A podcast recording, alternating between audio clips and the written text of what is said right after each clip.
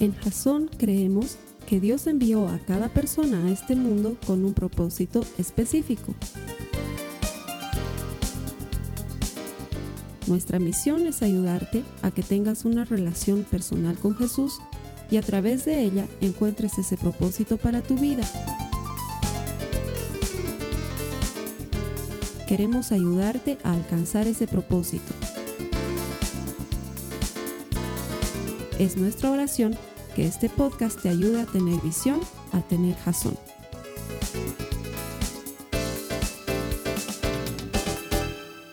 ¿No te molesta toparte con gente que no ayuda? Es como esa situación en la que estás corriendo desesperado a tomar un ascensor y ves que se está cerrando, la puerta se cierra, se cierra, se cierra, estás por llegar, pero el eh, ascensor se cierra y dentro ves que hay una persona y la persona todavía te mira, ve que te estás acercando y en lugar de apretar el botón para que la puerta no se cierre, no hace nada. Y deja que la puerta se cierre y tú tienes que esperar al siguiente ascensor. Es muy feo encontrarse con gente que no ayuda, pero ¿Qué pasa cuando es Dios el que parece que no ayuda? Vamos a hablar de ese tema hoy. Te veo después de la cortina. Jasonautas alrededor del mundo, bienvenidos a otra reunión más a través de nuestra plataforma virtual o tal vez nos estás viendo en Facebook o quizás estás viendo este video un poco después de que lo hemos emitido en vivo, tal vez lo estás viendo a través de YouTube, no sé por dónde lo estás viendo, pero quiero darte la bienvenida. Gracias por conectarte. Mientras sigamos con estas medidas de distanciamiento social, ayudando a nuestros gobiernos a combatir contra la enfermedad, que está azotando nuestro planeta. Vamos a seguir haciendo estas reuniones virtuales, estas reuniones a través del Internet, agradecidos. La semana pasada veíamos a qué lugares del mundo estamos llegando y, por Dios, el mapa tenía puntos en distintos lugares del planeta, ni en nuestros sueños más alocados hubiésemos imaginado jamás llegar a tantos lugares tan hermosos, tan diferentes en todo nuestro planeta. Quiero darte las gracias por conectarte y también quiero darte las gracias por compartir este mensaje. Sé que mucho de eso tiene que ver con tu ayuda, con que tú estás compartiendo este mensaje que está llegando literalmente a las esquinas más remotas del planeta. Entonces tú y yo estamos haciendo juntos ese trabajo. Siempre le decimos a la gente que viene aquí físicamente a la iglesia y ahora que no está viniendo físicamente, te lo decimos a ti que estás conectado a través del internet. Tú no vienes a Jasón, tú eres Jasón y juntos celebramos que todo el que encuentra a Dios encuentra vida. Bienvenido a otra semana de compartir la palabra de Dios. Estamos cerrando esta serie que se llama Cuando Dios no tiene sentido.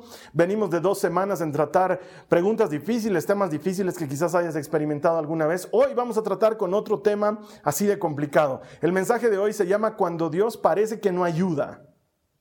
Y es una de esas cosas que estoy seguro en algún momento has experimentado y que quisiera desde la palabra de Dios explicártela para darte ánimo y para que encuentres fuerzas en el Señor. Y me estaba acordando de alguna historia que me ayude a ilustrar este principio. Entonces recordé que cuando mis hijas eran muy pequeñitas, ambas eran chiquititas, eh, una de ellas, la Nicole, iba todavía a una guardería, a una de estas, a una de estas escuelas para pequeñitos, pequeñitos, y la María Joaquina era todavía muy bebé. La Carly en esa época estaba trabajando mucho en su oficina, tenía un trabajo que era muy bueno, pero muy demandante. Entonces eh, yo me encargaba más de la casa y me encargaba de las chicas y en la mañana mis suegros me ayudaban con la María Joaquina, que era pequeñita, pequeñita, y a la Nicola iba y la dejaba en la guardería para yo poder trabajar. Entonces me acuerdo que iba a recoger a mi María Joaquina de la casa o de mis papás o de mis suegros y luego me iba a la guardería a recoger a la Nicole. Y en esa época tenía una mi papá me prestó una camioneta más vieja que la injusticia, más vieja que el dolor de espalda. Era la cosa más vieja que había. Funcionaba, pero era viejísima la camioneta. No teníamos otro auto, la Carly utilizaba el auto para ir a la oficina, realmente lo necesitaba, entonces yo me las ingenié para movilizarme con esa vieja camioneta y el problema de la vieja camioneta es que a veces no arrancaba. Y no era el tema de la batería, porque alguien me diría, Carlos Alberto, comprate una batería, pero no, la batería estaba bien, el tema es que la camioneta era muy vieja, entonces a veces arrancaba y a veces no arrancaba. Entonces me acuerdo muy bien que con la María Joaquín en brazos iba, la recogía la Nicole de la guardería, nos subíamos a la camioneta, yo las ponía en la parte trasera y les decía, chicas, por favor, ayúdenme a orar, tenemos que pedirle a Jesús que nos ayude a que encienda la camioneta. Entonces ellas estaban ahí atrás con sus ojitos cerrados y con sus manitos juntas diciendo, por favor, Señor, que la camioneta encienda. La María Joaquín apenas hablaba claramente, ah, papá, no, algo así era lo que hablaba. La Nicole hablaba, hablaba clarito, decía, Señor, por favor, ayúdanos. Y entonces en lo que ellas estaban orando, yo metía la llave en, la, en el lugar donde hay que introducir la llave y empezaba a dar contacto. Yo también orando, Padre, Padre, Padre, Padre. Y de pronto, chicas, oren fuerte, Señor Jesús. Empezaron a ir, de pronto encendía la camioneta y los tres ahí atrás empezábamos a cantar una canción que la Nicole se había inventado y la cantábamos los tres juntos. Gracias, gracias, gracias Jesús, gracias, gracias. Era nuestra manera de agradecerle al Señor por habernos ayudado encender la camioneta. Te puedo decir, sabes que cada vez que las chicas oraban conmigo, la camioneta encendía y cuando estaba solo, no, pues no encendía. No sé por qué a mí el Señor no hacía caso, pero las chicas sí. Y cuando me pongo a pensar en eso, pero luego me pongo a pensar en tantas otras circunstancias en las que realmente necesitas que Dios te ayude, porque después de todo, ¿sabes qué? Mi ejemplo parece tonto, porque es una tontera, es una camioneta vieja. ¿Por qué Dios responde una oración sobre una camioneta vieja, pero cuando hay gente que está orando por mucho tiempo de enfermedad y la enfermedad no pasa, o cuando, cuando estás orando por, por un hijo, una hija que está atrapada por algún vicio, y en lugar de ver que mejora, tu hijo, tu hija sigue hundido en, esa, en ese vicio, en esa costumbre, eh, no sé, una sustancia, no sé qué puede ser, pero tú sabes por lo que estás orando.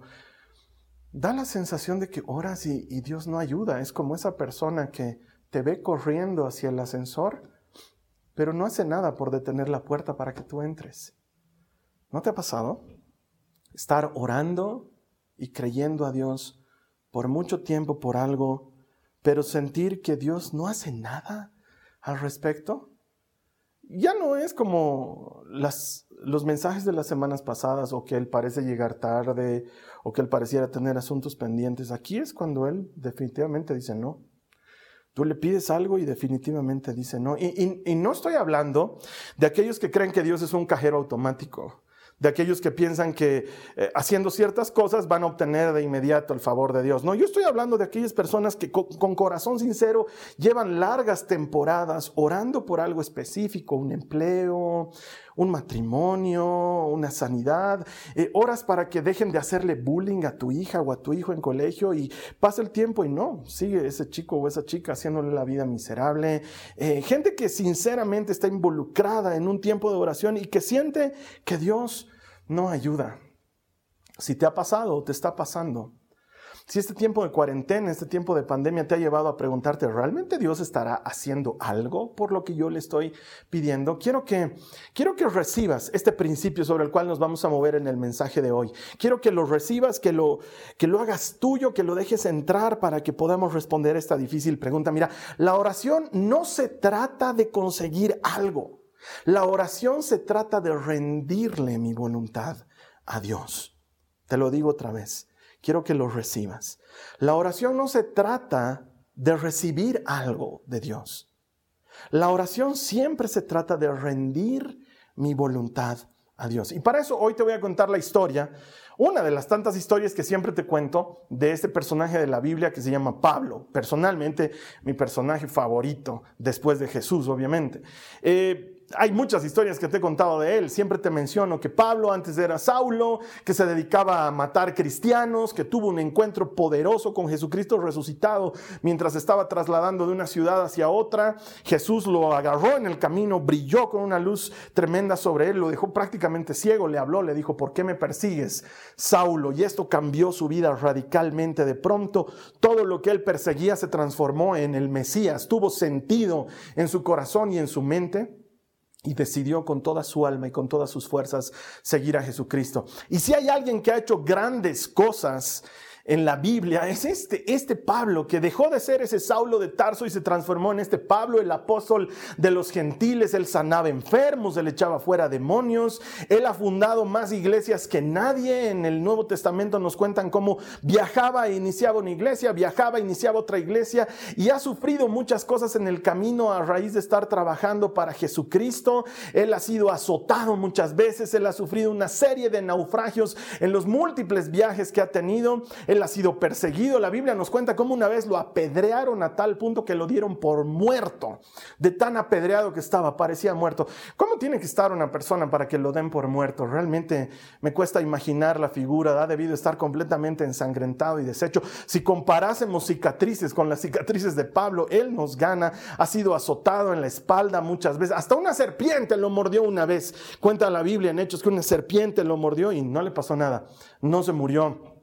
Pablo es la clase de persona que, como dijo Jesús, iba a sufrir mucho por el Evangelio.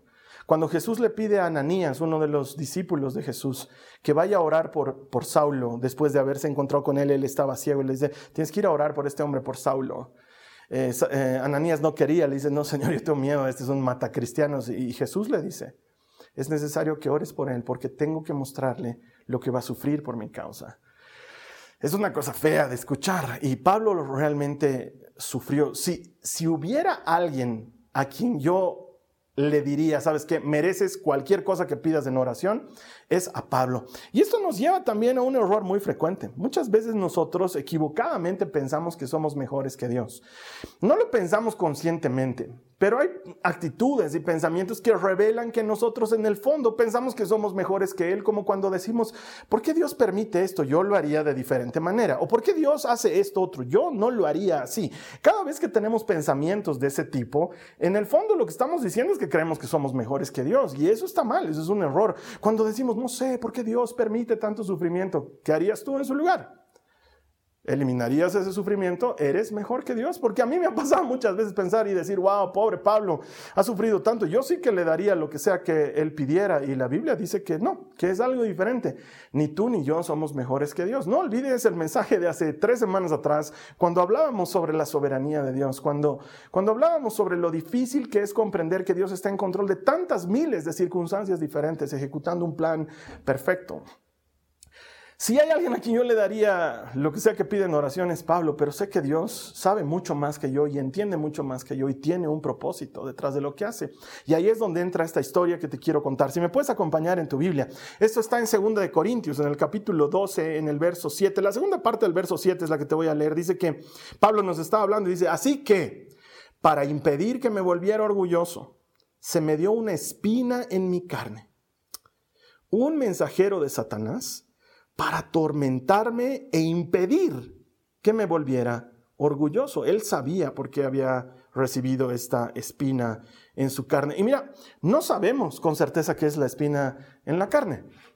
Eh, de hecho, me acuerdo que muchos años atrás estaba en un retiro de líderes y servidores de mi grupo de oración y me acuerdo que nosotros organizábamos unos juegos que se llamaban bibliazos. Los bibliazos consistían en una especie, de juegos como trivias donde eh, competíamos unos contra otros para demostrar que sabíamos algunas cosas más de la Biblia a manera de entretenimiento, no, no por sentirnos mejores ni mayores que nada, eran juegos, juegos de retiros cristianos, y este juego se llamaba bibliazo. Y me acuerdo que yo había llegado a la final contra uno de los hermanos y nos sale la categoría decir cosas en la, que aparecen en la Biblia y tenías que sustentarlas, no sé, como por ejemplo las tinajas que utilizaron para multiplicar el vino, esa es una cosa que aparecía en la Biblia, o decir por ejemplo la espada de Goliat, es una cosa que aparece en la Biblia y así íbamos, y este hermano igual capísimo en la Biblia, iba respondiendo, yo respondía, y cuando ya se nos empezaron a agotar o las cosas en la Biblia o las ideas, me acuerdo que llega la pregunta a mí y yo les digo, mm, la espina de Pablo, y se armó todo un pleito, ahí sí que nos agarramos entre los equipos, porque uno decía, no puedes, no puedes decir la espina de Pablo, ¿acaso era una cosa? Y yo les digo, comprobame que no era una cosa, comprobame que no era una cosa. Y es porque no sabemos con certeza qué es esta espina. A la que Pablo hace referencia. No sabemos si era una enfermedad, no sabemos si era algún tipo de dolor, no sabemos si era algo en su vida como pruebas o tentaciones. Sí sabemos que no era una suegra o una esposa porque él no estaba casado, eso, eso lo entendemos, aunque no tenemos certeza si estuvo casado o no en algún momento, pero la espina de Pablo no sabemos qué es. De hecho, cuando vamos al griego, está utilizando la palabra skolops Skolops. A ver, quiero que repitas ahí conmigo. Skolops. Literalmente significa estaca. Literalmente significa espina. Y no sé qué puede haber sido en la vida de Pablo. A lo mejor él sufría de constantes migrañas o tenía algún tipo de artritis o producto de las golpizas y todo lo que había sufrido en su cuerpo. Él tenía algún tipo de dolor permanente. No tengo idea. No sabemos, tal vez era una tentación con la cual él estaba batallando constantemente. Después de todo, ahí tenemos Romanos 7 en la que dice, miserable de mí, ¿quién me librará de este cuerpo de muerte? Hago lo que no quiero hacer. Tal vez era una tentación constante que Pablo sufría. No tenemos idea. El tema es el siguiente.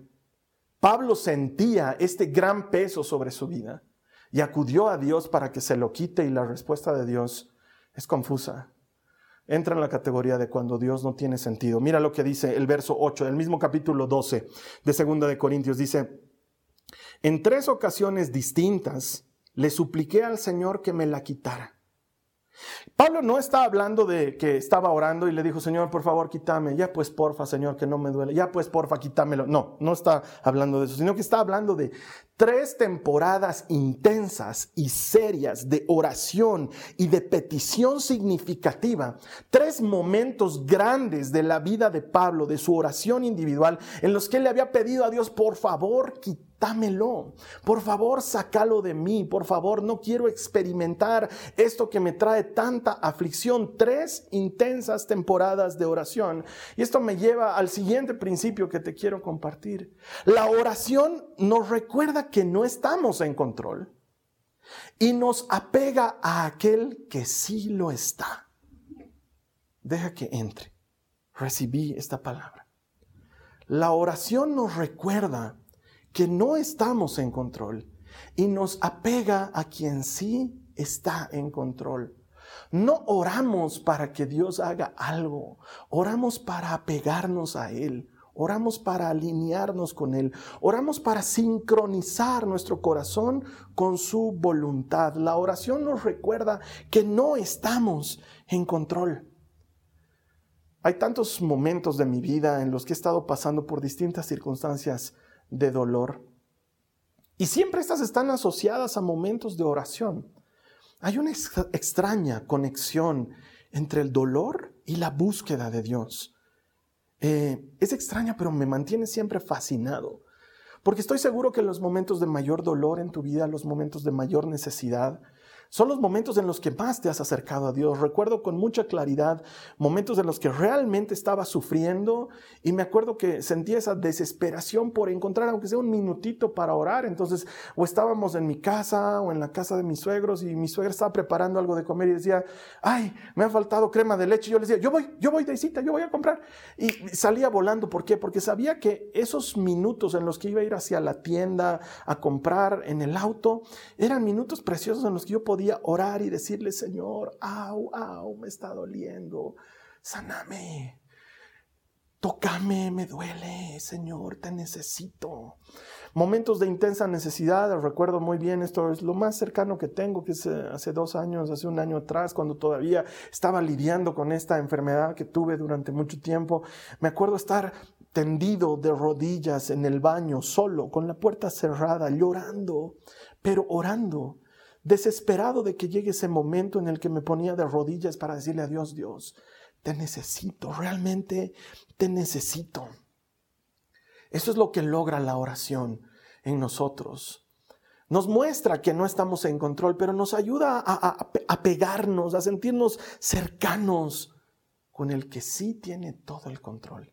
Y una vez más te digo, no, no, estoy hablando de las personas que equivocadamente sienten que Dios es un cajero automático y andan lanzando peticiones como mensajes de WhatsApp. No, no, no, yo estoy hablando de la gente que, que, está pasando mucho tiempo en oración, que, que este, esta época de cuarentena, por ejemplo, te ha servido para seguir orando mucho por tu pareja Vienes orando ya mucho tiempo por tu esposo o por tu esposa, pero pareciera que Dios no ayuda, ¿no? Porque no ves la respuesta y sin embargo estás ahí doblado, doblada delante del Señor, orando porque Dios toque ese corazón, porque Dios transforme esa vida, aun cuando parece que Él no estuviera ayudando. O tal vez estás orando por la salud de algún familiar amado, tienes mucho tiempo de entregarle esta necesidad y estás orando y sientes que Dios no ayuda, pero tú estás ahí, sigues clamándole, tal vez estás orando por ti mismo, por ti misma. No tiene nada malo pedir algo para ti cuando estás buscando algo para ti. Y, creo que te puedes identificar con este Pablo, que en tres, en tres temporadas importantes de su vida, en tres momentos cruciales de su oración, le dijo al Señor, por favor, quítame, quítame esta espina en la carne. Y la respuesta de Dios es difícil. En el verso 9 del mismo capítulo 12, Pablo nos dice, cada vez él me, él me dijo, cada vez él respondió, mi gracia es todo lo que necesitas. Mi poder actúa mejor en la debilidad. O sea, lo que Dios le estaba respondiendo era no. Señor, por favor, quítame esto. Y Dios le decía no. Señor, necesito que te lleves esto. No, no lo voy a hacer, Pablo. No te lo voy a quitar. Porque Dios podría ser algo como eso.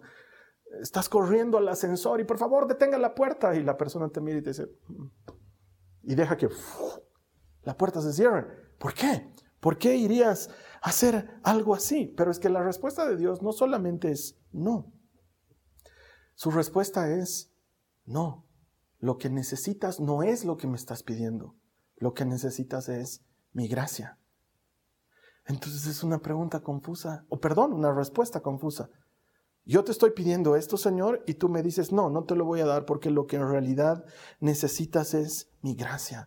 Mi gracia es todo lo que necesitas. Mi gracia es todo lo que te está faltando. Quizás estás escuchando este mensaje hoy solamente para recibir esta respuesta de parte de Dios de, no, no te lo estoy dando, no te estoy respondiendo favorablemente a tu oración porque no necesitas lo que estás pidiendo, al menos no ahora. Lo que ahora necesitas es mi gracia. Y entonces, ¿qué es tu gracia? Porque la mayoría de los cristianos sabemos que es gracia, de hecho lo decimos con frecuencia, somos salvos por gracia. Gracia es ese favor inmerecido que nos ha acercado a Dios, pero cuando Él está diciendo como respuesta, no necesitas lo que me estás pidiendo, lo que necesitas es mi gracia, ¿a qué te refieres? Entonces me he ido al griego a, entender qué significa gracia. Y claro, gracia viene de la palabra griega caris, que literalmente significa favor inmerecido, pero también significa amor excesivo amor extravagante. Gracia literal y fundamentalmente es la presencia de Dios alcanzándote y adhiriéndose a ti. Cuando Dios dice lo que necesitas es mi gracia, Él te está diciendo lo que necesitas es que yo me pegue a ti, es que yo te abrace. No necesitas lo que me estás pidiendo, necesitas estar pegada a mí, necesitas estar pegado a mí. Y hay algo en lo que tú y yo vamos a estar de acuerdo. El dolor de alguna manera nos pega a Dios. La dificultad de alguna manera nos acerca más a Él, nos hace más próximos a Él. Sabes que es muy difícil de explicar. Es muy difícil de explicar si no lo has vivido, si no lo has experimentado. Es yo diciéndole a Dios, Señor, necesito esto y Dios diciéndome, no, necesitas que yo esté a tu lado. Señor, necesito que me des esto y Dios diciéndome, no, me necesitas a mí. Señor, que pase este dolor, no necesitas que pase este dolor, necesitas que yo esté contigo. Es, eh, perdón, es muy difícil de explicar si no lo has vivido. Lo, lo más cercano que se me ocurre es unos años atrás, la Nicole era muy pequeña todavía em, y se enfermó gravemente. Todo comenzó con una aparente em, infección urinaria, que era algo con lo que luchábamos frecuentemente. Eh, la Nicole se ha enfermado mucho de chiquita. El estómago, las infecciones urinarias, ha sido algo muy, muy frecuente y nosotros papás primerizos hemos aprendido a lidiar con esto desde muy temprano y ha sido difícil para nosotros. Pero esta vez la infección urinaria dejó de ser infección urinaria y el médico empezó a requerir otros análisis y empezó a pedir otras pruebas y todas daban negativo. Entonces el médico empezó a pedir, a, querer descartar enfermedades de esas que te asustan, de esas que te hacen temer lo peor. Y me acuerdo que una de esas noches de tanta incertidumbre, eh, la Nicole oraba y le decía, Señor, ayúdame. Y era chiquitita, Señor, por favor, ayúdame. Esta, esta prueba que hemos pasado en nuestra vida de familia ha sido una época de prueba bien intensa. De hecho, quizás algún día la Carly te lo cuente. Ella ya lo ha contado a la iglesia muchas veces, pero digo así en video para los que no lo saben. Esto a ella le significó, a la Carly le significó una prueba muy dura en su fe y la llevó a un hueco muy profundo de fe durante mucho tiempo. Y por ende a mí, por ende a nuestro hogar. Y esa noche, una de las más difíciles, la Nicole ardía en temperatura, ya habíamos hecho todo para que baje la fiebre, y la Carly y yo nos turnábamos para estar con ella, y nunca me voy a olvidar cómo esa noche, independiente de que la Carly me pedía que me vaya a descansar, yo decidí quedarme toda la noche abrazándola a la Nicole. Y cuando la temperatura bajó y ella se sentía mejor, yo no podía dejarla, y lo único que le decía es estoy aquí estoy contigo. Ella se quejaba, estaba dormidita, pero se quejaba, hacía algo así como, mm, mm". se quejaba, entonces yo la abrazaba con todas mis fuerzas. ¿Sabes qué? Mi espalda estaba destruida, mi cuello estaba destruido, sentía que mis brazos ardían de estar en la misma posición sin moverme durante horas, pero sentía que no me tenía que mover. Sentía que lo que la Nicole necesitaba en ese momento era que yo esté ahí con ella. Es, es muy difícil de explicar si no lo has vivido, pero es la manera que Dios tiene de decirte, no necesitas otra cosa, lo que necesitas es que yo esté aquí, contigo. Porque la oración nos recuerda que no estamos en control, pero nos apega al que verdaderamente está en control. Quizás por eso es que Dios no te esté dando nada de lo que le has estado pidiendo hace tanto tiempo ya. Quizás es por eso que Dios no haya respondido favorablemente a tu pedido. Porque quizás lo que Él te está diciendo es, no necesitas eso. Me necesitas a mí ahora. Él está aquí contigo ahora. Si pudiera parafrasear la Biblia te diría, quítate tus sandalias. El lugar que estás pisando es un lugar santo. El Señor está contigo aquí, ahora.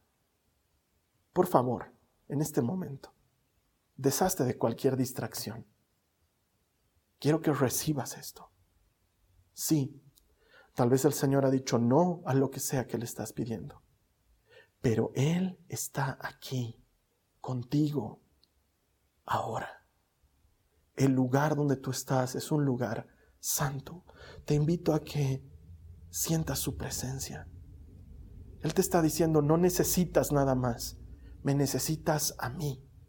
No necesitas otra cosa, me necesitas a mí. Y solo cuando no tienes nada más que a Jesús, es cuando te das cuenta que lo tienes todo.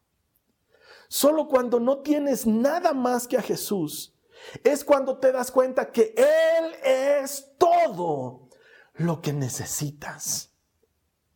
Y Pablo llegó a este momento. Hermano, hermano, orar no consiste solo en pedir, no consiste solo en decirle a Dios lo que necesitas. Orar consiste en confiar en que Dios sabe lo que es mejor. No te digo que no le pidas lo que necesitas, porque Él es el creador de pidan y Dios les dará. Pero quiero que entiendas que orar es mucho más que pedir, orar es confiar que Él sabe qué es lo mejor para ti. Por loco que suene, cuando parece que Dios no ayuda, en realidad es porque Él está haciendo algo mejor todavía. Cuando, cuando parece que Dios te dice no, Es cuando más cerca, más pegado está a ti. Y por loco que suene, Pablo lo ha entendido y él está agradecido por esta espina. Mira lo que dice 2 de Corintios a continuación, los versos 9 y 10. Pablo habla y dice, así que ahora me alegra jactarme más de mis debilidades para que el poder de Dios pueda actuar a través de mí. Es por esto, es loco, pero es lo que dice la Biblia, que me deleito en mis debilidades y en los insultos, en privaciones, en persecuciones y en las dificultades que sufro por Cristo. Pues cuando soy débil, entonces soy fuerte. Cuando soy débil, entonces soy fuerte. Tengo un hermano aquí en la iglesia, quien amo mucho, y quien algunas veces te he contado un poco de esta historia. No le pedido permiso, así que no te voy a decir el nombre. Pero es un hermano que ha vivido una serie de terribles injusticias, que lo han llevado a enfrentar abogados y juicios y amenazas y amedrentamiento para él y para su familia. Incluso en una oportunidad lo detuvieron en un aeropuerto y lo metieron en la cárcel, injustamente, completamente injusto. Y él en la cárcel conoció a unas cuantas personas y les habló de Jesucristo. Ha pasado por una larga temporada de dificultad, una larga temporada de dolor, y cuando yo le pregunto y le digo, ¿qué has aprendido de esto? Él me dice, mira, no se lo deseo a nadie, Carlos Alberto. Es más, creo que no tendría el valor o las fuerzas de pasar por algo así nunca más. Pero, me encanta esto que dice él, no lo digo yo, no está en la Biblia, lo dice él. No lo cambiaría por nada. Haber pasado por esa temporada me ha acercado a Jesucristo como nunca antes hubiese imaginado que podría acercarme. Es extraño. Es extraño. Pero a veces Dios te va a decir, no necesitas lo que me estás pidiendo. Me necesitas a mí. Quiero estar contigo. Mi gracia es lo que necesitas. Orar es más que pedir. Orar es aprender a confiar. Es aprender a depender. Quiero transmitirte esta palabra de ánimo. Todos de alguna manera hemos estado experimentando la, cuarentena y, y esta pandemia de una forma diferente. Y quizás sientes que Dios no está cooperando. Pero quiero invitarte a que escuches el dulce susurro de su voz que te dice, todo lo que necesitas es mi gracia. Es decir, solo necesitas mi amor extravagante abrazándote. Lo que ahora necesitas es mi presencia. Lo que ahora necesitas es entender que cuando me tienes a mí, tienes todo lo que necesitas. Y solo cuando te das cuenta que no tienes nada más excepto que Jesús, ahí es cuando te das cuenta que Él es todo lo que necesitas. Termino con esto.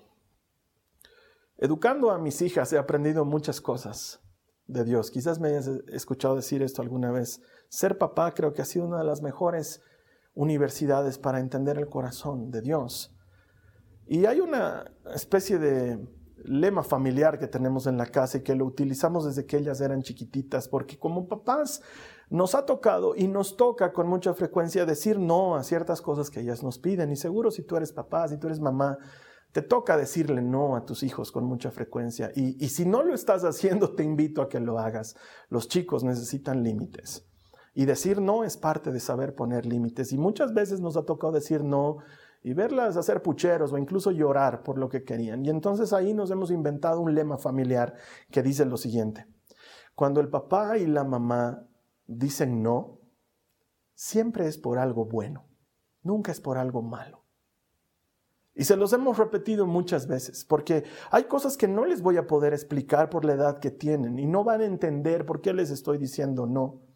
Lo más cercano que tengo es un par de meses atrás, cuando la Nicole se moría por un celular y yo le decía, no todavía, hijita. Y le decía, cuando el papá dice no, siempre es por algo bueno, nunca es por algo malo. Y me vas a entender. Y ahora que por el colegio hemos tenido que darle celular y que ella experimentó muchas cosas, el otro día salíamos a pasear al perro. Los dos solos, obviamente, por la cuarentena y por el distanciamiento social, salíamos a pasear el perro y charlábamos y ella me contaba algunas tonteras que están haciendo sus compañeritos por el celular. Yo la miraba y le decía, ¿ahora entiendes por qué no te quería dar celular?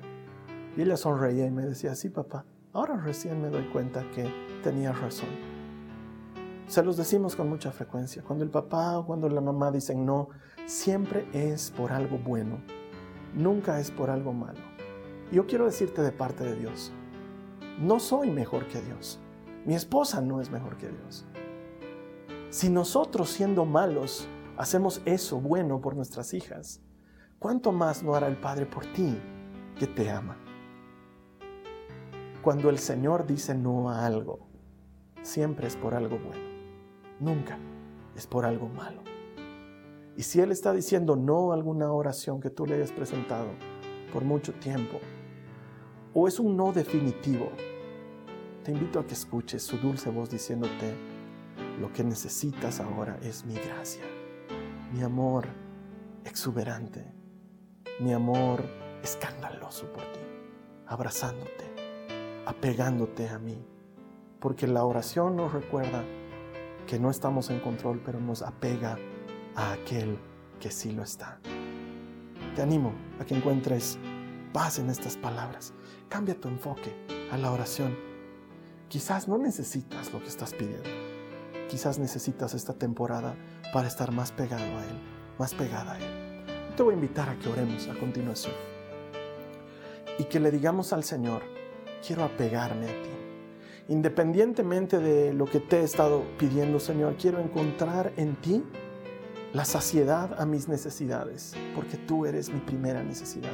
Tú eres lo más importante en mi vida. Si tú quieres hacer esta oración, yo te voy a invitar a que ahí donde estás, no sé si es en la sala de tu casa, en tu dormitorio, en la cocina, eh, viendo esto en tu celular, no sé dónde lo estás viendo, te tomes un minuto, acalla a tu alrededor, habla con el Señor del universo. Él está contigo ahora. Cierra tus ojos y dile conmigo, Señor Jesús, te doy gracias por esta palabra. Muchas veces no entiendo por qué haces las cosas que haces. Confieso que muchas veces me parece que no me estarías ayudando. Pero hoy recibo esta palabra. Dile a Jesús, hoy recibo esta palabra. Sé que estás conmigo. Sé que estás a mi lado y que todo lo que necesito eres tú. Te necesito a ti. Necesito tu gracia necesito tu protección, necesito tu favor, necesito tu ayuda. Tú eres todo lo que necesito, Señor Jesús. Te entrego mi vida, te entrego mis necesidades. Ayúdame a vivir de tu gracia, disfrutando de ella. En el nombre de Jesucristo. Si nunca has recibido a Jesús como tu Salvador, o quieres recomprometerte con Él, te voy a ayudar a orar. Haz, esta oración muy sencilla conmigo. Ahí donde te encuentres, cerra tus ojos, dile al Señor Jesús después de mí, Señor Jesús, te pido perdón por todos mis pecados. Reconozco que he fallado. Te lo entrego todo. Te doy gracias por haberme dado vida. Creo que has resucitado de entre los muertos. A partir de hoy, eres mi Señor y mi Salvador. Si tú has hecho esta oración, la palabra de Dios promete que en este momento hay un festejo enorme en el reino, porque el Padre ha salido a la puerta a recibir a la hija, al hijo que regresa. Bienvenido de regreso a la familia de Dios. La siguiente semana vamos a estar compartiendo otro mensaje que viene desde la palabra de Dios para alimentar tu corazón. Probablemente en muchos lugares, como está sucediendo en Bolivia, la cuarentena se aligere un poco. Nosotros vamos a seguir con nuestros mensajes aquí en internet. Te voy a agradecer que me ayudes a compartirlo con alguien más. Hay gente que necesita esta palabra de esperanza. Cuando Dios no tiene sentido, es momento de darle sentido por medio de su palabra. Espero que esta serie te haya servido, te haya ayudado, te haya servido para crecer en intimidad con Jesucristo. Ese es nuestro deseo, esa es nuestra oración. Ahora tú ayúdanos a compartírsela a alguien más para que reciba esta misma misma palabra de ánimo le ayude a estrechar vínculos con el Señor, a transformarse en un auténtico discípulo de Jesucristo para que luego todos juntos celebremos que todo el que encuentra a Dios, escríbelo aquí abajo, todo el que encuentra a Dios, encuentra vida. Te voy a estar esperando aquí la siguiente semana. Que el Señor te Esta ha sido una producción de Jason Cristianos con propósito. Para mayor información sobre nuestra iglesia o sobre el propósito de Dios para tu vida, visita nuestro sitio web www.jason.info. Allí encontrarás muchos recursos para animarte en tu relación con Dios, enseñanzas, nuestro blog, prédicas y mucho más. Te lo deletreamos www.jazon.info también puedes visitarnos en nuestro sitio en Facebook www.facebook.com barra Que Dios te bendiga abundantemente. Muchas gracias.